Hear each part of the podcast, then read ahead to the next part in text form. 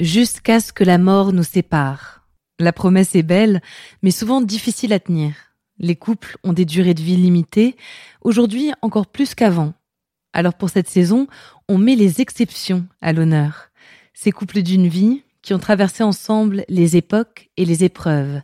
Ces couples inséparables qui ont fait de leur amour leur pilier. Avant de découvrir ce nouvel épisode, on prend juste quelques secondes pour vous présenter notre partenaire.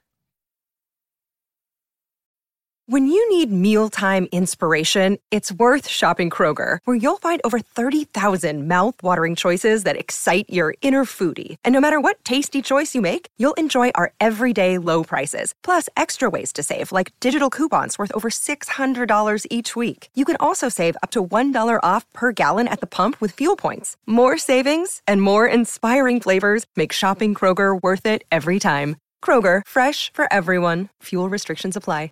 Another day is here, and you're ready for it. What to wear? Check. Breakfast, lunch, and dinner? Check. Planning for what's next and how to save for it? That's where Bank of America can help. For your financial to dos, Bank of America has experts ready to help get you closer to your goals. Get started at one of our local financial centers or 24 7 in our mobile banking app. Find a location near you at bankofamerica.com slash talk to us. What would you like the power to do? Mobile banking requires downloading the app and is only available for select devices. Message and data rates may apply. Bank of America and a member FDIC.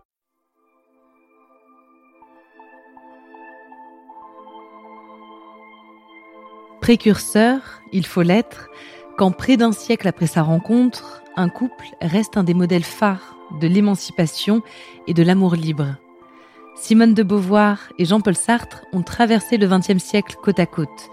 Leur union ne ressemblait à aucune autre, elle n'a jamais entravé leur vie intellectuelle. La preuve, ils sont deux figures majeures de notre culture, deux génies à égalité.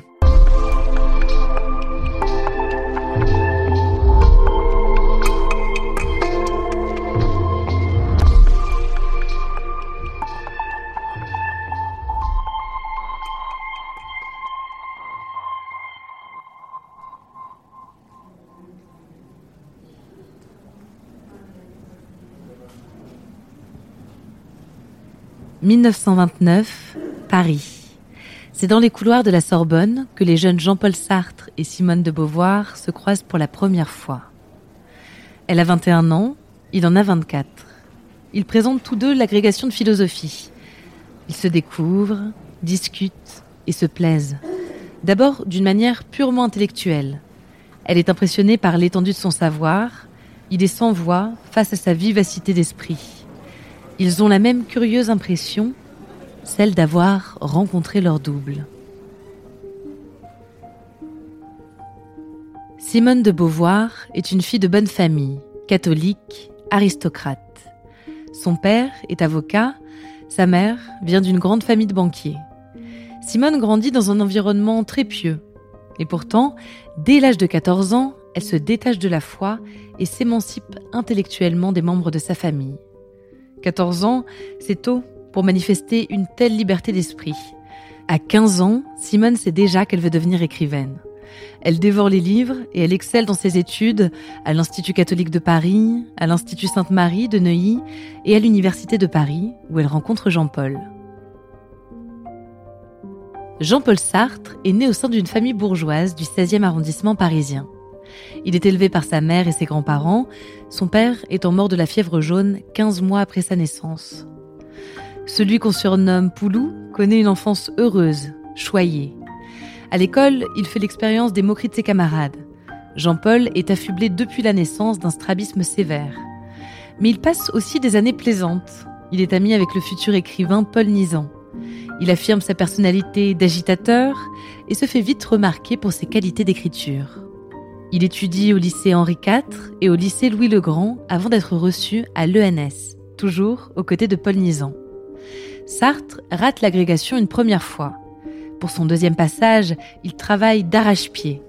Dans ce groupe de travail, il y a son ami René Maheu, et c'est à travers lui qu'il fait la connaissance de Castor, surnom que Maheu a octroyé à Simone, car Beauvoir ressemble à Beaver, Castor en anglais.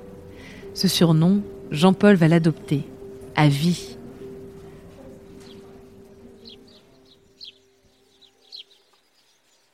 car c'est bien l'entièreté de leur vie adulte que Simone de Beauvoir et Jean-Paul Sartre vont passer ensemble. Cela commence par un pacte, une alliance de deux ans qui sera finalement renouvelée jusqu'à la fin de leur vie. Ils se considèrent mutuellement comme leur amour nécessaire qui ne doit en rien interdire leurs amours contingentes, secondaires. La seule condition, tout se dire. Ainsi, Simone et Jean-Paul pratiquent le polyamour à une époque où le simple concubinage est décrié. Ils refusent l'institution du mariage et la cohabitation. Ils prônent la liberté et le respect mutuel. Et aussi, bien sûr, l'épanouissement individuel, notamment dans leurs carrières respectives. En 1929, ils reçoivent tous les deux l'agrégation. Au classement, Sartre est premier, Beauvoir deuxième. Ensuite, ils tracent leur brillante route. Ils enseignent, elle à Marseille, à Rouen ou à Paris, lui au Havre, à Berlin ou à Neuilly. En parallèle, ils écrivent, tout le temps.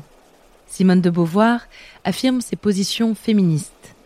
Le deuxième sexe, ou ses mémoires d'une jeune fille rangée, la rendent célèbre, autant acclamée que détestée par les conservateurs. Jean-Paul Sartre dessine son existentialisme dans ses romans, ses pièces de théâtre et ses essais. Ils s'écrivent aussi, mutuellement, quand ils sont séparés. La correspondance qu'ils entretiennent témoigne de leur complicité, de l'amour profond qu'ils se portent. 6 novembre 1939. Mon charmant Castor. Comme c'était triste hier soir de laisser cette petite personne toute seule dans le noir. Un moment, j'ai eu l'idée de retourner et puis j'ai pensé, à quoi bon? Ce sera cinq minutes et puis après ce sera plus dur de se séparer. J'ai marché très vite jusqu'à l'école. Je savais tout le temps que cette chère petite personne était encore là, à 500 mètres de moi. Ça m'a empêché de lire tout un grand temps. Mon cher amour, ma petite fleur, on n'a fait qu'un, n'est-ce pas? Je vous aime si fort, si fort, et je le sens bien. Vous avez été un petit charme et vous m'avez rappelé ce que c'était que le vrai bonheur. Parfois, les correspondances de Sartre et Beauvoir témoignent aussi d'un certain cynisme, notamment envers leurs autres conquêtes. Enseignante, Simone séduit ses jeunes élèves féminines. Parfois, elle les garde pour elle seule, parfois, elle les partage avec Sartre. Ils vont chercher dans leur conquête les ingrédients qui manquent à leur couple. Ils se servent. Ils entretiennent aussi des relations plus sérieuses. Simone de Beauvoir vit une passion de 12 ans avec l'écrivain américain Nelson Algren. Jean-Paul Sartre tombe fou amoureux de l'actrice Dolores Vanetti. Mais aucune de ces liaisons, si intense ou si sincère soit-elle, ne vient à bout de l'alliance des deux intellectuels.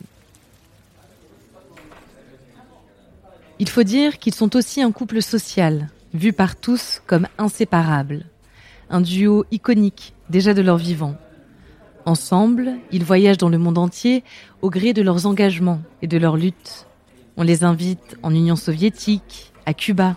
Ils affirment leur position anticolonialiste et sont les compagnons de bien des luttes en dehors du territoire français. Mais s'il y a bien un endroit où ils sont chez eux, c'est à Paris, à l'angle du boulevard Saint-Germain et de la rue Saint-Benoît, dans le mythique Café de Flore.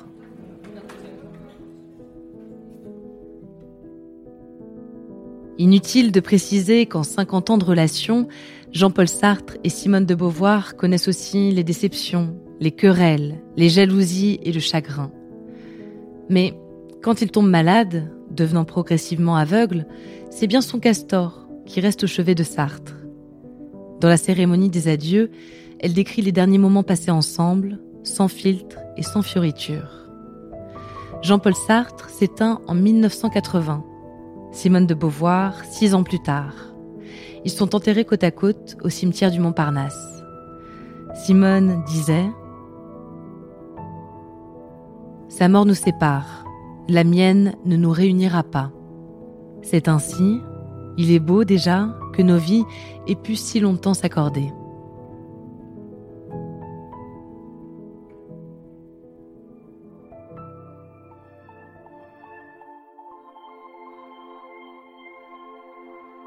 Merci d'avoir écouté cet épisode de Love Story. J'espère qu'il vous a plu. Vous pouvez donner votre avis sur ce podcast sur votre plateforme d'écoute favorite. La semaine prochaine, on découvre un nouveau couple d'une vie, un couple qui, comme Sartre et Beauvoir, a traversé les époques.